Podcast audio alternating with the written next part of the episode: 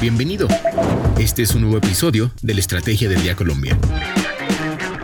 Traído para ti por bloomberlinia.com y dirigido por Andrés Garibello. Es viernes, llegamos al final de la semana y hoy hablaremos de la inversión que ha hecho Colombia en ciberseguridad y del destino que han tenido esos recursos. También de cómo se está comportando el dólar callejero y les traemos los resultados de la encuesta que hicimos ayer. Soy María C. Y esto es La Estrategia del Día, edición Colombia. ¿De qué estamos hablando?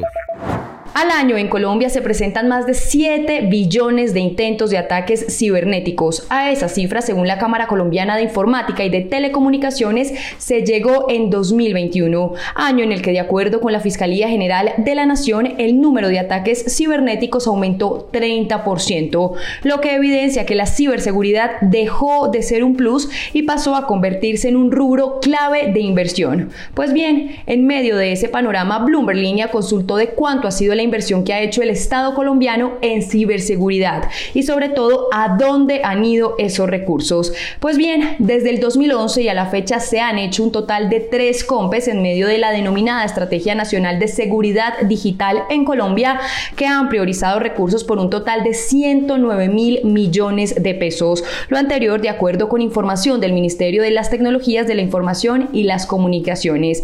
El primer COMPES fue el 3701 de 2011 denominado Lineamientos de Política para Ciberseguridad y Ciberdefensa, con recursos durante los cuatro años que duró su plan de acción por 16 mil millones de pesos. Su objetivo fue fortalecer las capacidades del Estado para enfrentar las amenazas en el ámbito cibernético, creando así el ambiente y las condiciones necesarias para brindar protección en el ciberespacio. No obstante, y ante la rápida evolución de las amenazas en seguridad digital, la estrategia planteada en 2011 se revisó y producto de ello se expidió en 2016 el documento COMPES 3854, llamado Política Nacional de Seguridad Digital y liderado por el Ministerio en mención, pues este segundo proyectó recursos por 85 mil millones de pesos y con acciones hasta el 2016. Su objetivo fue fortalecer las capacidades de las múltiples partes interesadas para identificar, gestionar, tratar y mitigar los riesgos de seguridad digital. Para conocer cuál fue el tercer COMPES y sobre todo la opinión de expertos frente a cómo está el país en ciberseguridad, visite ahora mismo nuestro artículo en bloomberlinia.com. Lo que debes saber. Y ahora, tres datos que debes saber este viernes. El primero, el dólar callejero ha empezado a reaccionar a los movimientos a la baja del dólar, aunque no es ajeno a la volatilidad que ha caracterizado el comportamiento de la divisa estadounidense en los últimos meses. El precio del dólar en casas de cambio no responde al mercado del spot, sino que su precio, recordemos, es definido de acuerdo con el stock de cada una de estas.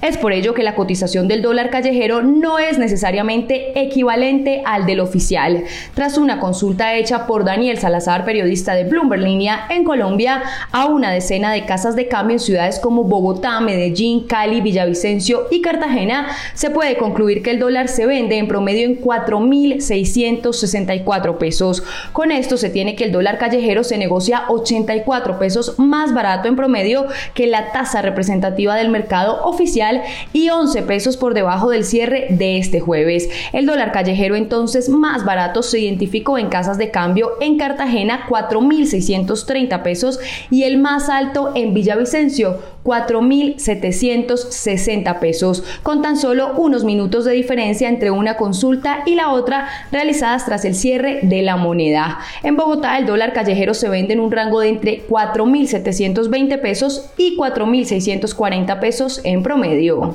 El segundo, no va más. Joker, el supermercado virtual de domicilios, anunció este jueves su salida de Colombia, lo que sucede después de que saliera de Medellín, Bucaramanga y Barranquilla. Lo que dijo la firma a través de un comunicado es que su operación irá hasta el próximo 27 de enero. Asimismo, que continuará operando en México, Perú y Brasil, donde también tiene presencia. Y el tercero, la tasa representativa del mercado con la que amanece hoy Colombia es de 4.692 pesos.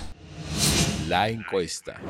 Ayer inauguramos la encuesta en la Estrategia del Día Colombia. Les pregunté cuáles son los tres países de la región que menos crecerán este año según las proyecciones del Banco Mundial y había tres opciones. La primera, Chile, Brasil y México. La segunda, Haití, Chile y Brasil. Y la tercera, Brasil, México y Colombia. Pues bien, la respuesta correcta es la segunda. Según las proyecciones más recientes del Banco Mundial, los cinco países de la región que menos crecerían en 2023 son Haití con menos 1,1%, Chile con menos 0,9%, Brasil con 0,8%, México con 0,9% y Colombia con 1,3%.